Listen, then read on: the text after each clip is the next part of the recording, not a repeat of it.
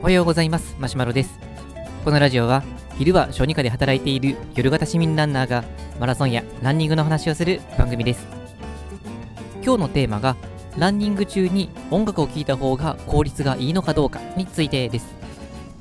えーランニング中に音楽を聴いてる方っていうのは、まあ、結構多いんじゃないかなとは思ってるんですけれども、まあ、単に聴くかどうかあの好きで聴くかどうかっていうに関しては、本当にこの完全に好みで、まあ、個人の自由でいいかなとは思うんですけれども、あのランニングの効率を上げるために音楽を聴いた方がいいのかっていうことについてちょっと考えてみました。まあ、ちなみに僕自身は、まあ、ジョギングするときであれば、あの音楽というよりかは、 Audible っていう、まあ、Amazon のサービスで本の朗読しているような、そんなものを聞いています。まあ、それでこの、まあ、ビジネス書みたいなものを読んだりとか、まあ、読むというか聞くっていう感じですけれども、いうふうにしていたりもします。まあ、あとは、まあ、YouTube の、あのーまあ、ビジネス系 YouTuber と言われている方のを、まあ、スマートフォンにダウンロードしておいて、まあ、それを聞いたりとかいうこともしたりもしています。で、音楽を聴くときもあって、それはどちらかというと、こう、あのーなんとなく気分が乗り切らないとき、どうもこう体が硬いなとかいうとき、そういうときには音楽を聴いた方が、まあ、うまく走れるような感じがして、僕自身はそういう使い分けをしていました。あとですね、あの音楽音楽を意図的に聴かないという時もあの設定していて、まあ、それは何かというと、まあ、いわゆるこうポイント練習と呼ばれるものです。まあ、走り込むような時には、まあ、どちらかというと、走りの方に集中したいので、その時にはあまりあの音楽を聴かないようにしていました。で、じゃあ実際その、まあ、聴くかどうかは好みの問題として、ランソン、ランニングしている時に音楽を聴いた方がいいのか、そどっちの方が効率がいいのかについて、まあ、ちょっとヒントになるようなものが、あの僕の好きなのメンタリストの DAIGO さんの本に、まあ、これヒントかなっていうのがありましたので、まあ、それを紹介したいなと思います。まあ、ここで紹介されていたものは、走るということじゃなくて、まあ、筋トレというところの、まあ、部分で紹介されていたんですけれども、えー、と筋トレするときに音楽を聴いた方が、まあ、効率が上がるのかどうか、この研究結果を本で紹介されていました。えっと、まあちょっとネタバレになっちゃいますけど、あの、まあもしよかったら、あの、気になった人は、実際本を買って、あの、読んでいただいたりとか、まあ僕自身は Audible で聞いているので、あの、同じく Audible で聞いていただいてもいいかなとは思うんですけれども、結果としては、男性の人、男の人は音楽を聴きながらの筋トレ、あ音楽聴いた後の筋トレっていうのは、えー効率がまあ下がって、女性の場合は音楽を聴いた上での筋トレっていうのは効率が上がるという、まあそういう結果でした。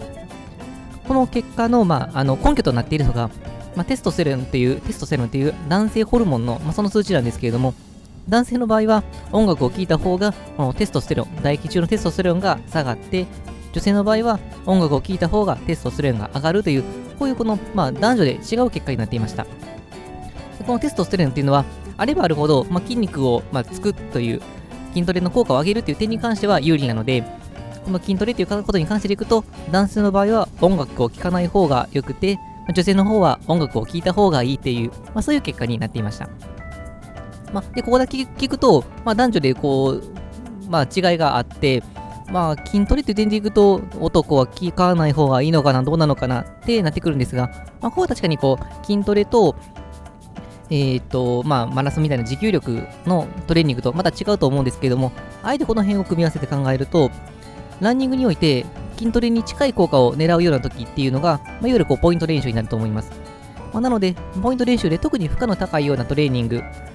まあ、それこそ、ま、SIT みたいなもう全力疾走するようなものであるとか、かなりこの、えー、と負荷の高めのインターバル走をやるような時とか、ま、こういう時には音楽を聴くっていうのは実はいいんじゃないかなっていうふうには思います。あとその、えー本の中でもう一つこの、まあ、付け足しとしての話をされていたものとして、音楽を聴くとあの有利に働く時そういう時があって、それはどういう時かで言うと、まあ、いわゆる単純作業をしている時です。まあ、単純作業っていうのは、まあ、特にこの、あの、ま、深く考えることなくやっていく作業のことを言うので、ま、整理整頓で、ま、配置を細かく考えるとかじゃなくて、本当に本をそのまま本棚に戻すっていうようなものであるとか、あとはもうお皿洗いとか、まあ、こういうものであれば、いわゆるあの特別こう深く考えてやる行動ではないので単純作業になってきます。こういう単純作業の時には、音楽を聴いた方が効率が上がるということが分かっています。